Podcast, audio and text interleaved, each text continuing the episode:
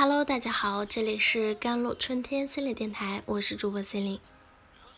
今天跟大家分享的文章叫做《万物皆有裂痕》，让我们一起寻找比黄金还宝贵的心理能量。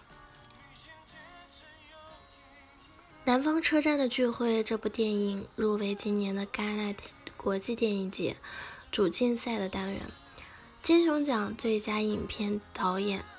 刁毅、男指导胡歌、杜伦美、廖凡、万茜等实力派同台飙戏，让人找不出拒绝他的理由。胡歌饰演的周泽农是一群小混混的大哥，他带领着一个以偷电瓶车为生的盗窃团伙，在与其他势力的明争暗斗中勉强度日。可是有一天，因为利益。他被人出卖了，对方给他挖了一个大坑，想用枪把他打死在荒郊野外。他挨了一枪，躲过了对方的捕杀，但是在逃亡的时候，他慌了神，好人坏人分不清，朝警察开了一枪，背上背了一条人命，开始流亡。为了抓到周泽农啊，警方悬赏三十万。征求线索，而这就是电影最精彩的地方。因为被悬赏三十万，他成为众人眼中的肉。他的对手害怕他落入警方手中，把他供出来，到处买凶找他。他昔日的老乡为了独吞这三十万，使出各种伎俩。他没有手机，中了弹，跑不了多远，能够做的只有等待。他的命运就像一块浮萍一样。只能由故事的发展来决定，但是他唯一的心愿是想把这三十万留给自己杨殿峰的老婆和只有几岁的儿子。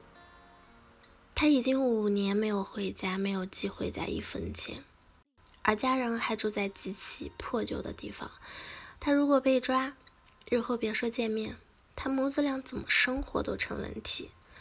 所以他要找信得过的人来举报自己，这三十万便可以归老婆所有，他们的日子自然也能好过一点。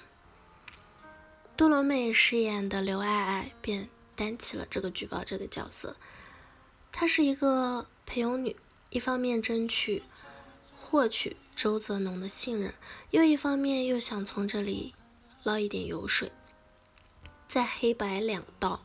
夹击中，他心中那种犹豫和焦躁不安的感觉，杜伦美演绎的非常好。这部电影其实起因于导演一次天马行空的想象。有一次，刁亦男坐在沙发上，突然想到，没有钱的人获得巨额财富的唯一途径，可能就是通缉后的悬赏。这个悬赏会是他一辈子。最有价值的结果呈现，但是他没有敢声响，因为这太不现实了。可是电影不是现实，现实比比电影残酷多了。刁亦男没想到自己的这个白日梦，真真切切的发生在了我们生活的世界中。央视有一个主持人曾经说过一句话：电视节目习惯把一个人塑造为好人，另一个人是坏人。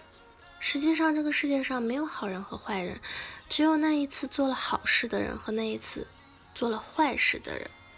如果你仔细审视人性，你就会发现，所谓的好人也有坏的一面，所谓的坏人也有好的一面。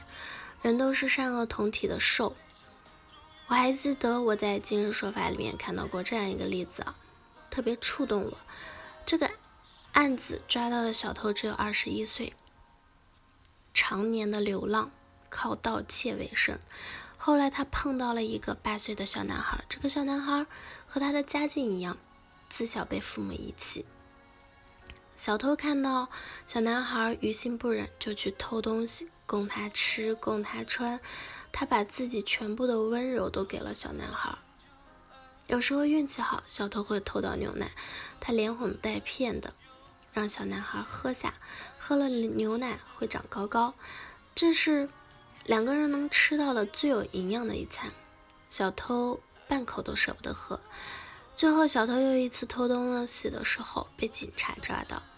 警察发现这个被他精心保护的小男孩，一开始警察以为是两个人一起作案。小男孩很快的否认了：“不是的，哥哥说了不能学他，长大不让我偷。”记者采访时问小偷：“你带着他不是累赘吗？你没想过扔下他吗？”小偷低下头想过。